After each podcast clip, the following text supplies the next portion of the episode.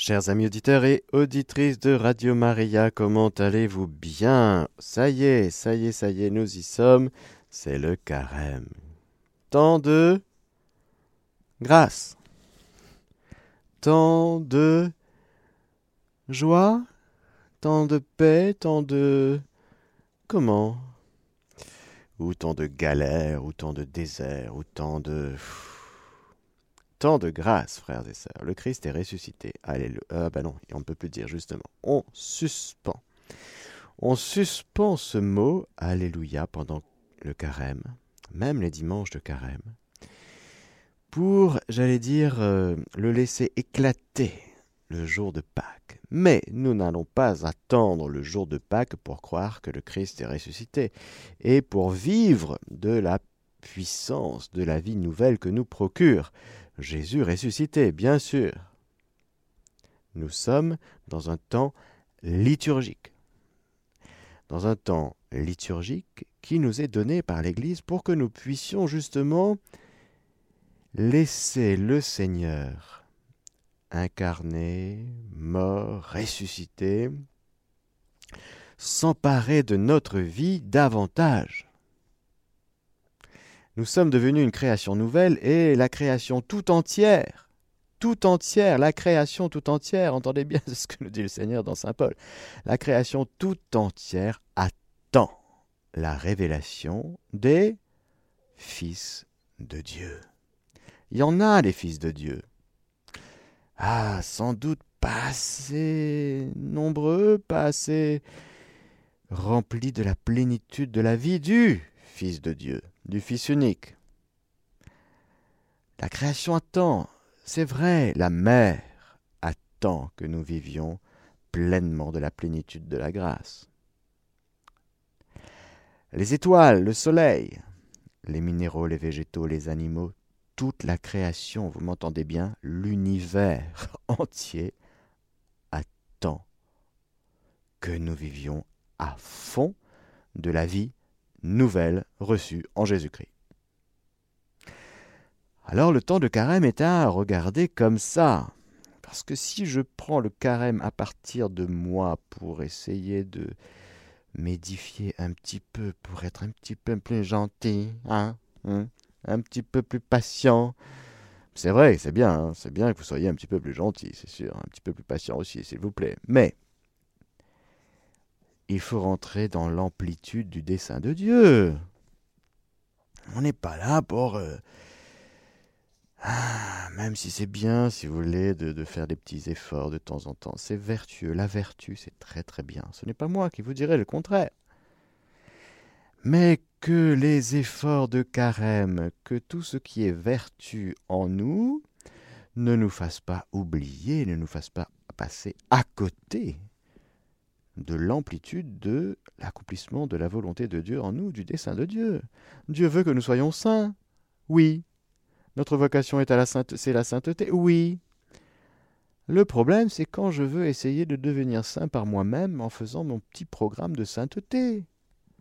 Je vous dis les choses tout cru. C'est trop court.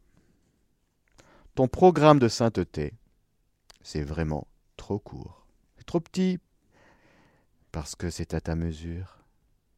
T'as repéré que deux, trois choses n'allaient pas chez toi, et tu te dis ce carême, je vais faire les efforts pour essayer d'arrêter de fumer. C'est très bien d'arrêter de fumer, je vous encourage.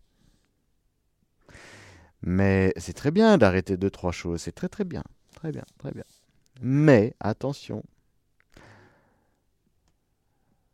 l'orgueil, le péché d'orgueil dans la vie spirituelle, il faut le repérer. Si je fais mon petit programme de sainteté, eh bien c'est mon petit programme. Bon, Je vais vous dire, dans la pédagogie de l'éducation, c'est très important.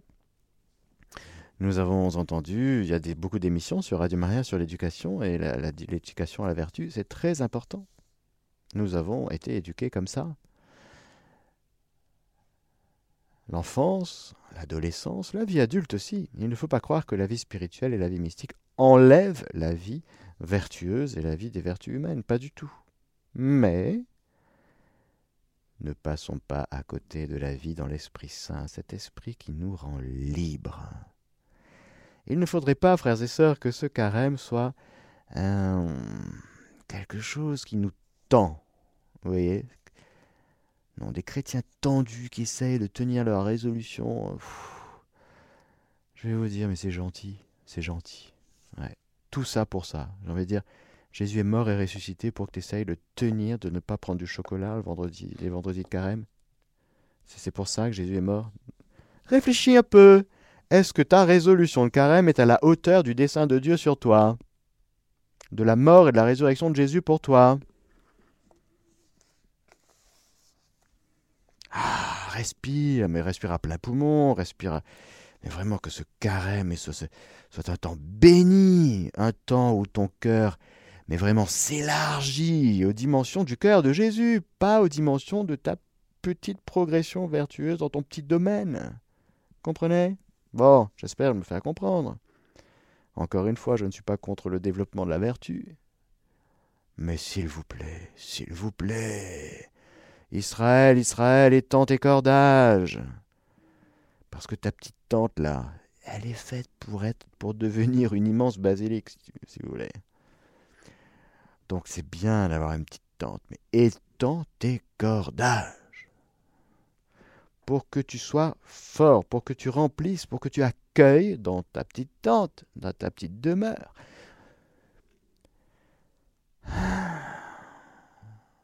Le Saint, le trois fois Saint. Le Verbe s'est fait chair, il a planté sa tente parmi nous. Vous savez, c'est une des traductions possibles du prologue. Il a planté sa tente parmi nous. C'est-à-dire qu'il est venu faire de nous sa demeure.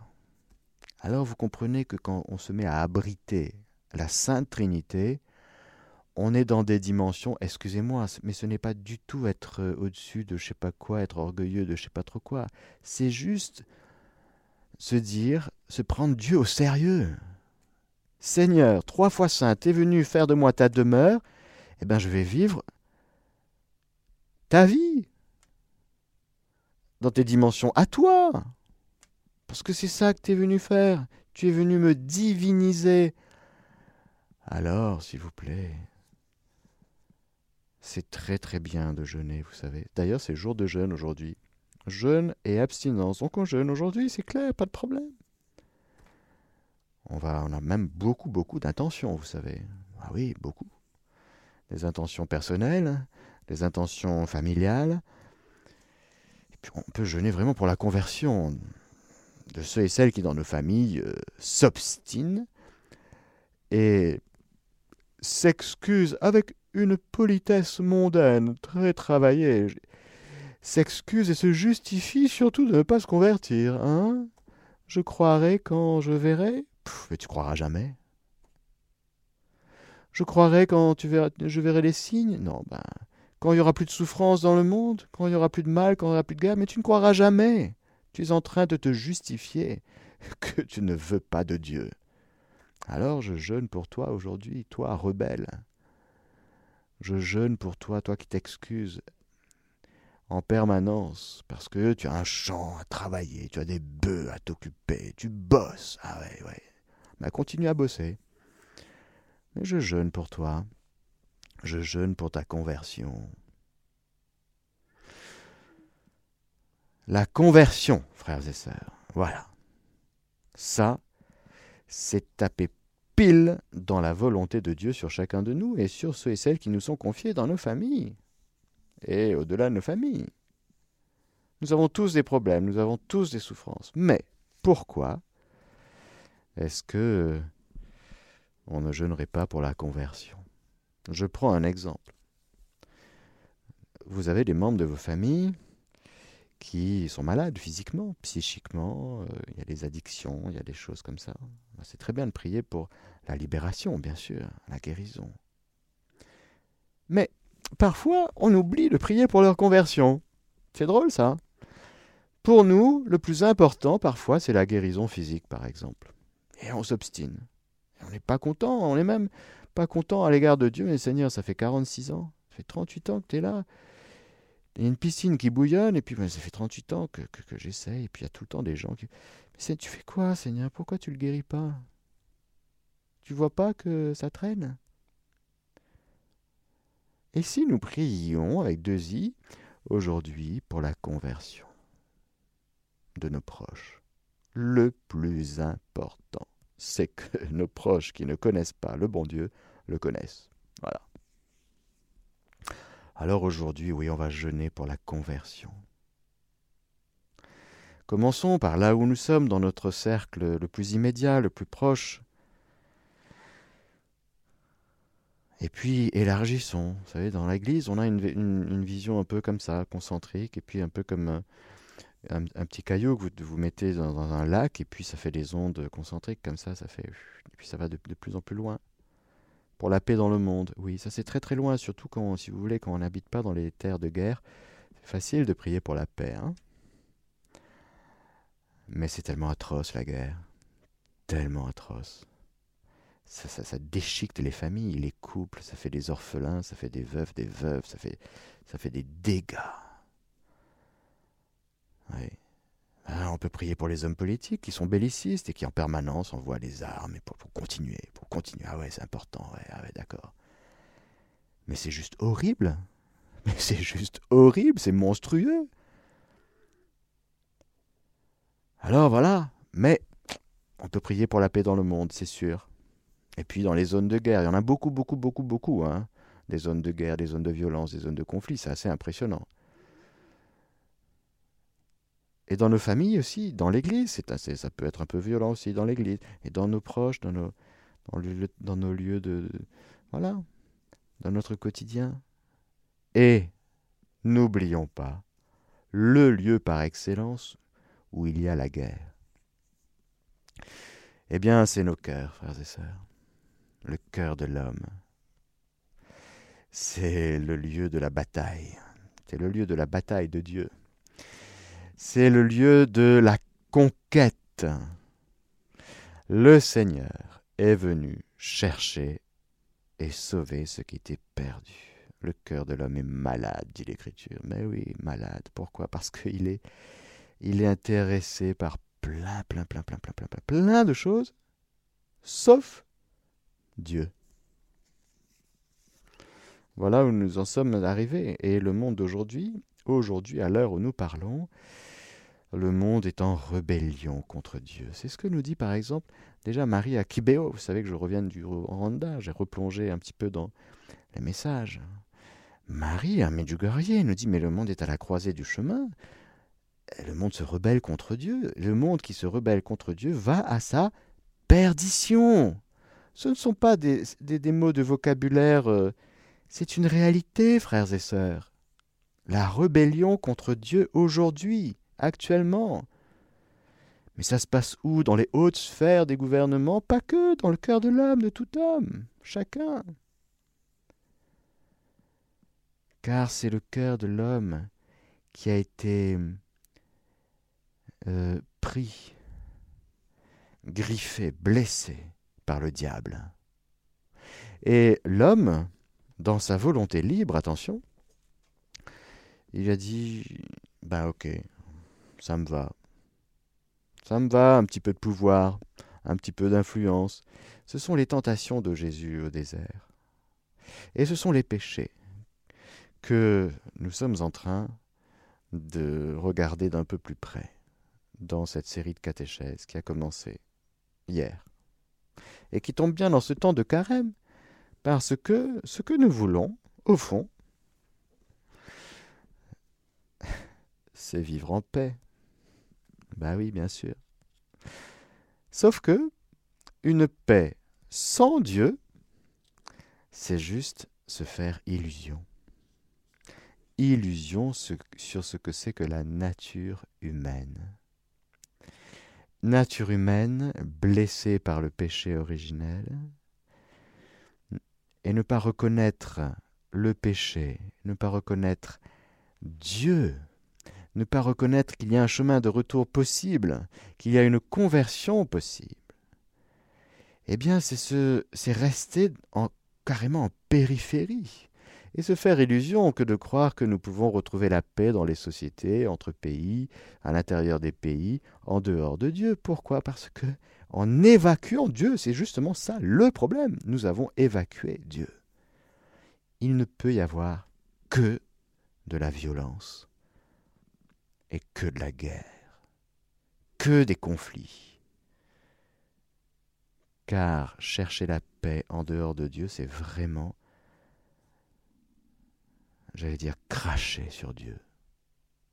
C'est lui dire, je vais trouver les solutions pour vivre ici-bas, pour faire ce que je veux, tranquillement, avec une paix humaine, sans Dieu. Frères et sœurs, je vous le dis clairement, parler de paix et de réconciliation sans Dieu, c'est raconter n'importe quoi. C'est du blabla. C'est de l'illusion. Regardez bien, frères et sœurs, quand tout le monde veut la paix, mais pas grand monde veut se convertir. Tu veux la paix dans ta famille, dans ton couple. Alors je te pose la question, est-ce que tu veux Dieu et là, ben, elle est trop dure cette parole et beaucoup s'en l'air, si vous voulez, parce que parce que c'est ça. On veut des choses qui nous arrangeraient bien. Une vie relationnelle en absence de conflit, c'est plutôt sympa. Mais on veut des choses sans Dieu. Alors vous comprenez que c'est une guerre que le Seigneur nous livre, oui, et le royaume de Dieu appartient aux violents, et les violents s'en emparent. Il faut se faire violence pour choisir à nouveau Dieu et accepter et voir très très clair que notre cœur peut être en rébellion. Oui. Quarante ans, cette génération m'a déçu. Et j'ai dit, ce peuple a le cœur égaré, jamais ils n'entreront dans mon repos. Mais Dieu n'est pas contre nous. C'est nous qui sommes contre lui. Alors on, on comment on dit ça? On projette sur Dieu les trucs invraisemblables. On l'accuse. Et voilà. On va mal? Eh ben on l'accuse. C'est fou ça. Mon Dieu, mon Dieu, pourquoi m'as-tu abandonné? Typique. Mais pourquoi tu reviens pas vers Dieu? Parce que revenir vers Dieu, ça s'appelle la conversion. Ça s'appelle la métanoïa, c'est retourner, revenir en soi et lâcher prise et reconnaître son péché. Et le problème, on le verra lorsqu'on verra le péché d'orgueil, si vous voulez, c'est le déni. Ah, quand on met un petit peu de lumière sur les ténèbres, tout de suite l'orgueilleux il dit non non non non non non non non non je, ne vois pas de quoi vous parlez, euh, pas du tout. Ah non non ah non pas du tout c'est pas moi c'est non non non non. La lumière est venue et les ténèbres ne l'ont pas reçue parce que ceux qui sont dans les ténèbres ne veulent pas que leurs œuvres ténébreuses soient révélées. Celui qui est dans les ténèbres déteste la lumière. Bon. Vous voyez, le problème, c'est le cœur de l'homme. Et au fond, c'est l'humilité qui nous fait rentrer dans la vérité. Il y a un lien très très très profond entre la vérité, celui qui fait la vérité vient de la lumière, et l'humilité. Alors la vérité, c'est d'abord vraiment reconnaître en vérité l'amour dont nous sommes aimés, bien sûr. Et c'est dans cet amour qu'on avoue tout. Euh, il faut, tout avouer, si vous voulez. Et encore une fois, l'orgueil, il tient. Il, est riche, l'orgueil. Il, tient sur euh, les trucs qu'il maîtrise, qu'il pense maîtriser. Alors, il y a un combat entre ce qu'on appelle la chair et l'esprit la vie dans l'Esprit, l'Esprit Saint, qui est l'Esprit de Dieu, qui est Dieu, qui est répandu dans notre cœur et qui nous est donné pour que, ça y est, on vivre un régime nouveau là, c'est bon. Oh, t'es libre, la vie en homme libre. C'est-à-dire en fils de Dieu. Attention, l'homme libre, ce n'est pas celui qui fait ce qu'il veut avec qui il veut, quand il veut. Non, non, non, l'homme libre, c'est le fils de Dieu. C'est-à-dire dans sa dépendance choisie, volontairement, à l'égard de son Père du ciel. Un homme libre, c'est le Fils bien-aimé du Père, c'est-à-dire celui qui vit sa relation comme un fils bien-aimé. C'est le Fils qui est libre. Les autres sont des esclaves. Dans la maison du Père, il y a le Fils. C'est lui qui est libre. Pourquoi? Parce qu'il vit de l'amour du Père. Et on voit dans la parabole du fils prodigue le drame du fils aîné. Le fils aîné, jamais je n'ai désobéi à tes ordres. Vous croyez que le père, il aime que son fils obéisse à ses ordres? Non mais franchement, ce sont les serviteurs qui obéissent aux ordres. Il faut bien que la maison tourne bien. Alors bien sûr, il faut que tout soit bien fait et que voilà, là il y a les ordres, il y a les commandements, c'est l'obéissance, très bien faut que ça tourne, faut que ça marche bien. Si, tu veux, quand, si vous voulez, quand on dit euh, déjeuner à midi, faut que les cuisiniers euh, s'y prennent suffisamment tôt. Ok, très bien. Mais le fils, vous croyez qu'un fils, il est fait pour obéir aux ordres, comme un serviteur? Mais ça, quand le fils aîné dit ça au père de la parabole du fils prodigue, il blesse le cœur du père. C'est le père, la relation père-fils, si vous voulez, c'est d'un autre ordre. C'est une relation d'amour, c'est une relation de roi et de fils de roi aussi. C'est une relation qui est de l'ordre de la filiation et du règne. Parce qu'ils ont même vouloir entre le Père et le Fils. Alors du coup, c'est, c'est léger. Vous comprenez ça? Que c'est le Fils qui est libre. Alors s'il vous plaît, comme dit saint Paul. Ne prenons pas prétexte que nous sommes devenus libres en Jésus-Christ pour faire ce qu'on veut comme on veut qui. Non, non, non, non. La liberté chrétienne, c'est la liberté du Fils unique.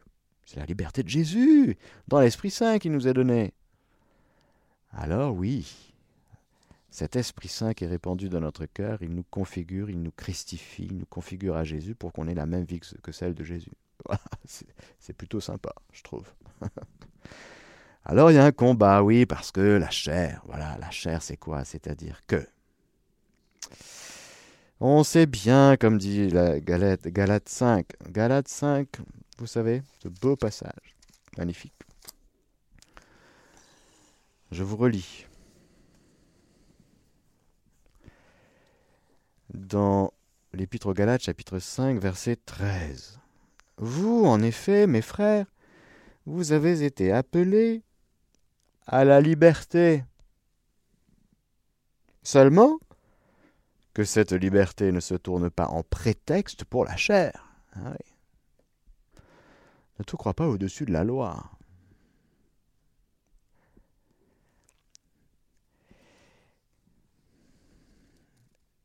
Mais par la charité, c'est-à-dire l'amour de Dieu répandu dans notre cœur. Hein. L'agapé, c'est pas mon petit amour humain, ma petite pulsion, ma petite passion, mon petit désir. Non, non. La charité, c'est-à-dire l'agapé, caritas, c'est-à-dire l'amour de Dieu qui est répandu dans mon cœur par la charité. Cet amour d'en haut, qui descend d'en haut, qui passe par mon cœur pour passer à travers, oui, toute mon humanité et rejoindre mon frère, on est d'accord. Mettez-vous au service les uns des autres. Car une seule formule contient toute la loi, la loi mosaïque en sa plénitude, tu aimeras ton prochain comme toi-même. Mais si, vous vous mordez et vous dévorez les uns les autres, prenez garde que vous allez vous entre-détruire. Or, je dis, laissez-vous mener par l'Esprit. Une autre traduction dit marchez selon l'Esprit. J'aime bien ça. Marche selon l'Esprit, l'Esprit Saint. Et vous ne risquerez pas de satisfaire la convoitise charnelle. car la chair convoite contre l'esprit. Ah oui, donc il y a une guerre. Oui, oui, oui, il y a une guerre. Et l'esprit contre la chair. Il y a entre eux antagonisme. Ah bon, on peut pas négocier, on peut pas dire je te donne 50-50. Non, comme ça, j'ai le beurre, l'argent du beurre et la crémière, comme ça qu'on dit. Bon. Bah non, c'est pas comme ça que ça marche. Il faut que tu choisisses. Soit tu choisis de marcher selon l'esprit, soit tu choisis de marcher selon la chair. Et il t'adviendra selon ton choix. il y a entre antagonisme. Mais j'aime beaucoup cette parole. Il faut bien comprendre qu'ils sont en bataille. Antagonisme. C'est-à-dire, c'est soit l'un, soit l'autre. Tu choisis quoi? Voici que je mets devant toi la vie et la mort, la bénédiction et la malédiction. Tu prends quoi? Tu fais quel chemin? Ben, Je sais pas, moi. Moi, j'ai des envies. Bon, ben. Et puis, l'Esprit Saint, il fait quoi dans ton cœur? Il te dit quoi? Il t'incline vers quoi, l'Esprit Saint? Bah, Je sais pas, moi, j'arrive pas à écouter l'Esprit Saint. J'écoute que mes pulsions, mes passions, mes machins. Ah bon, ah bon? Et ton cœur, il est où? Ben voilà. Où est ton cœur? Est-ce que tu arrives à écouter ton cœur? Est-ce que tu arrives à écouter Est-ce que tu sais que tu as un cœur? Déjà Peut-être qu'il faudra reprendre depuis le départ. Est-ce que tu sais que tu as un cœur qui est plus profond que tes passions, que tes envies? Est-ce que tu sais que tu as un cœur? C'est ce que dit Jésus. Par exemple, dans l'Évangile selon Saint Matthieu, chapitre 15. Euh, chapitre 15. Qu'est-ce qu'il dit Qu'est-ce qu'il dit? Je recherche verset 19, par exemple. Alors, il dit comme ça du cœur. En effet, procède mauvais dessein. Ah bon, j'ai un cœur avec des, mauvais desseins. Meurtre. Ah bon? Moi? Oui, oui, oui. Adultère. Oh. Enfin, Jésus. Débauche. Pas moi, pas moi. Vol. Faux témoignage diffamation. Voilà les choses qui souillent l'homme. Et tout ça, c'est où? Ben, Tout ça, c'est en moi. Dans Saint Luc, il dira la même chose. L'homme bon, il dit, Jésus, du bon trésor de son cœur, tire ce qui est bon. Et celui qui est mauvais, de son mauvais fond ce qui est mauvais. Car c'est du trop-plein du cœur que parle sa bouche. Alors, il y a le cœur et il y a du tréfond, du trésor du cœur.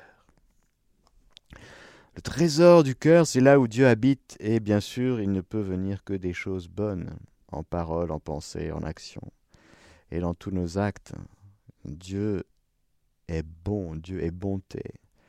Alors, lorsque nous vivons avec Dieu, lorsque nous vivons dans le Saint-Esprit, il ne peut y avoir que des choses bonnes qui sortent, si et seulement si nous, mettons notre consentement, nous donnons notre oui, nous posons notre choix volontaire, nous disons je veux.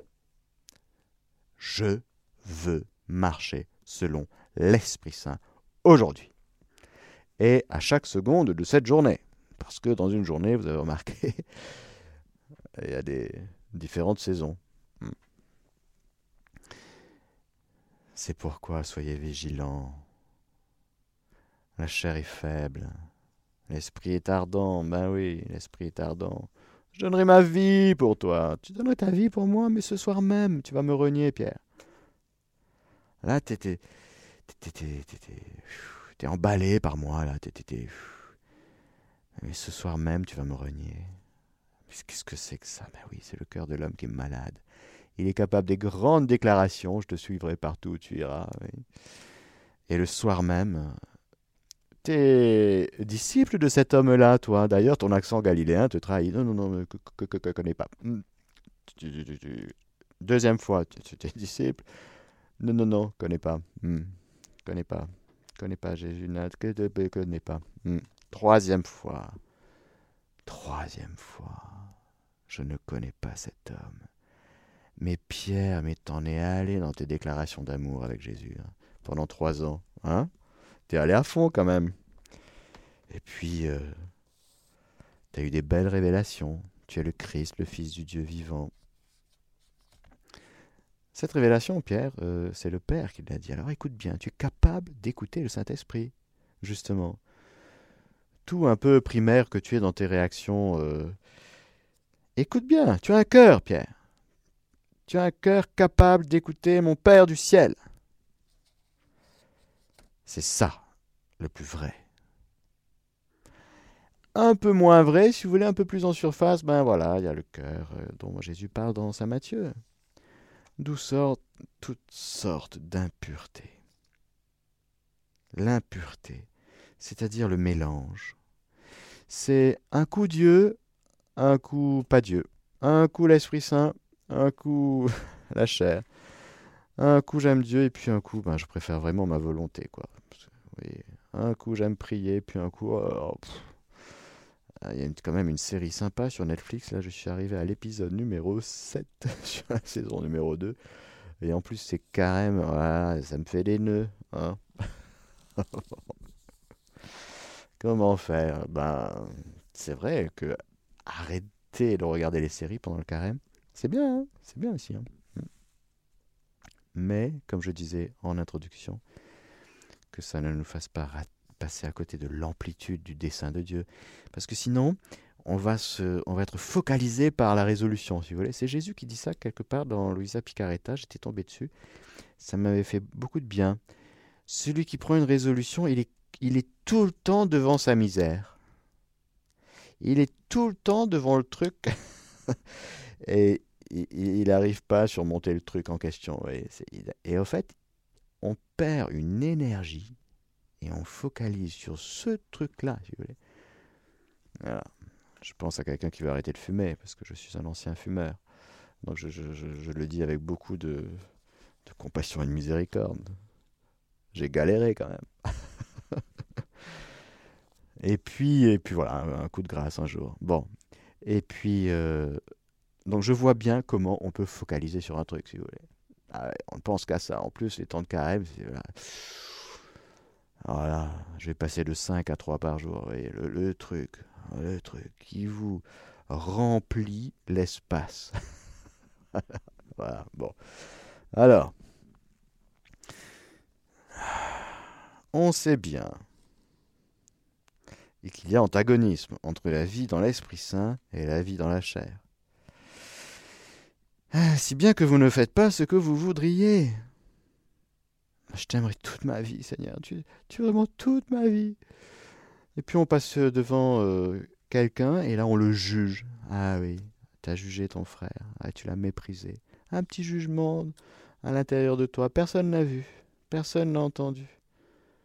Mais, eh ben, ce que tu vis dans ton cœur, euh, tu peux pas. Tu devras en rendre compte. Eh oui, eh oui, c'est un acte que tu as posé. Tu as méprisé ton frère. ah ouais, mais comment tu le sais? Ah ben, Dieu voit dans le secret. Et comme dit un proverbe africain, Dieu qui voit dans le noir la fourmi là qui se déplace, ben il voit dans ton cœur. T'inquiète pas, rien qui lui échappe. Alors, Si l'esprit vous anime, vous n'êtes pas sous la loi, avec un grand L, la loi mosaïque. Or, on sait bien que, on sait bien tout ce que produit la chair. Deux points. Fornication. Alors maintenant, vous savez, dans une société euh, délabrée, euh, on, traduit parfois impureté. C'est tellement général, on ne dit plus rien. Fornication avoir une relation sexuelle en dehors du mariage. Voilà ce que c'est qu'une fornication. Parlons clair, frères et sœurs, c'est comme ça. Ne travestissons pas la parole de Dieu. en disant un terme tellement général que on ne veut blesser personne. Voilà. Fornication, point, c'est comme ça. Relation sexuelle en dehors du mariage. Bon. Impureté, débauche, idolâtrie, magie, haine, discorde, jalousie, emportement, dispute, dissension, scission, sentiment d'envie, orgie, ripaille et choses semblables, et je vous préviens, comme je l'ai déjà fait, que ceux qui commettent ces fautes-là n'hériteront pas du royaume de Dieu. Ah bon, quoi, on peut plus avoir une vie de patachon maintenant tranquille On peut pas avoir une vie de débauche, on peut pas se faire plaisir, euh, non, non. C'est juste qu'on n'est pas fait pour ça. Tu peux te vautrer dans ta vie euh, si tu veux, tu es libre, mais tu n'es pas fait pour ça. C'est juste que tu es fait pour le royaume de Dieu. Tu es fait pour la vie de fils bien-aimé du Père. Tu es fait pour la vie dans l'Esprit Saint. Tu es fait pour la vie des béatitudes. Tu es fait pour vivre ici-bas sur cette terre du royaume des cieux, du royaume de Dieu. Tu es fait pour être heureux, en gros. Ah ouais, mais moi, le bonheur, c'est satisfaire à tout ce que je veux. Bah, tu seras malheureux. Ou tu penseras être heureux. Bon, ce sera ton petit bonheur à toi. Mais sache que franchement, le bonheur que Dieu veut pour toi, c'est si grand, si profond, si, si autre. Attention, le bonheur avec Dieu, ce n'est pas sans joie, sans plaisir, sans... Non, non, non. C'est une vie de bonheur et c'est toute notre humanité concrète, avec son corps, avec ses sens, avec toute sa vie sensible. Tout est revisité, tout est évangélisé. Et je vous assure qu'il y a beaucoup de bonheur dans la vie dans l'Esprit Saint. Et que ça ne nous enlève pas, ça ne nous fait pas échapper à notre humanité. Pas du tout, pas du tout. Ça, c'est le platonisme. Ça, c'est le, penser que le vivre avec Dieu, c'est être en dehors de son corps, en dehors de nos sens, en dehors de notre vie sensible. Non, non, non, non, non, non. non.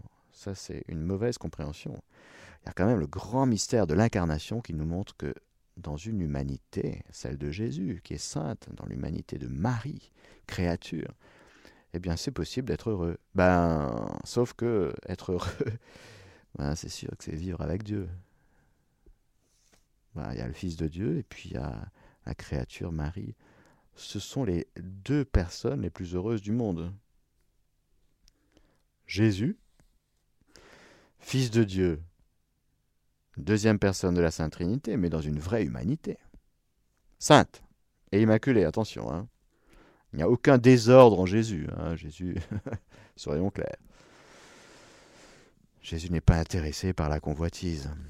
Jésus n'est pas intéressé par son intérêt personnel. Ben non. Mais il est profondément heureux, il est livré. Et puis à Marie, bien sûr, bien sûr.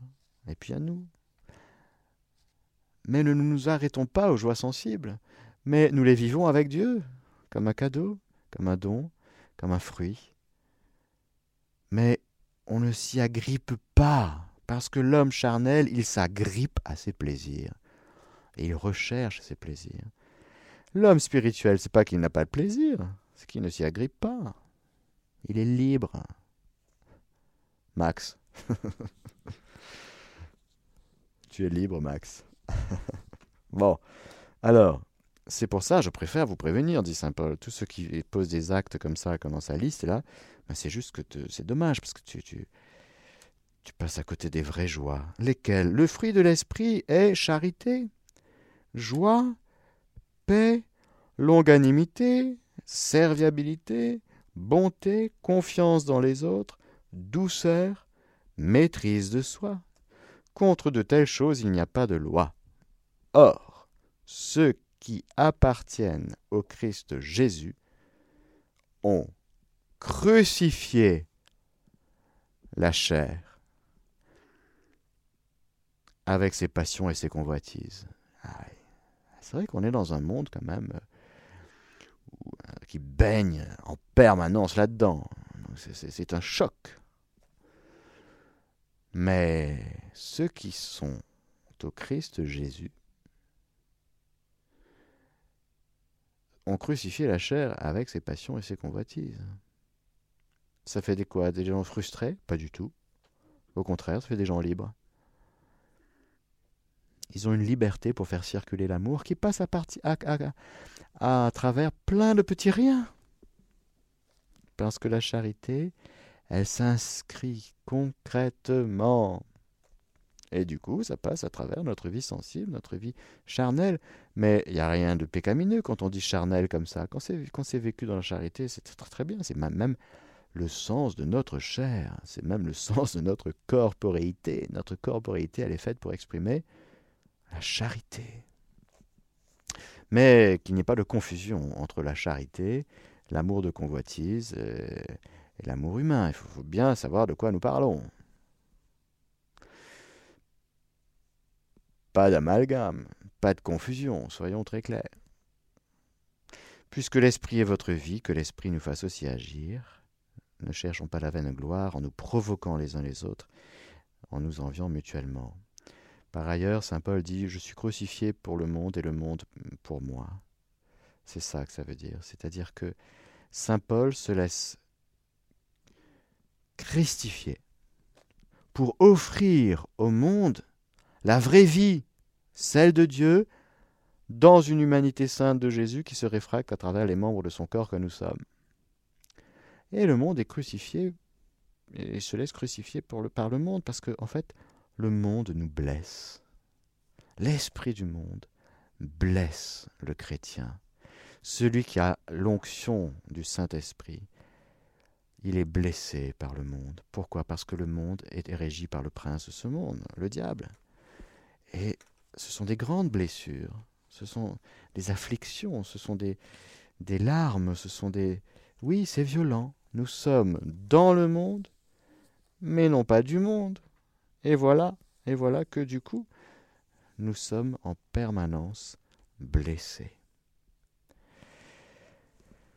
Voilà un petit peu ce que je voulais vous dire dans ce qu'on appelle, le catéchisme appelle dans son paragraphe 1852 et 1853, la diversité des péchés. Que le Seigneur Tout-Puissant vous bénisse, le Père, le Fils et le Saint-Esprit. Amen. Chers auditeurs de Radio Maria, c'était la catéchèse du Père Mathieu. Vous pouvez réécouter cette émission en podcast sur notre site internet www.radiomaria.fr.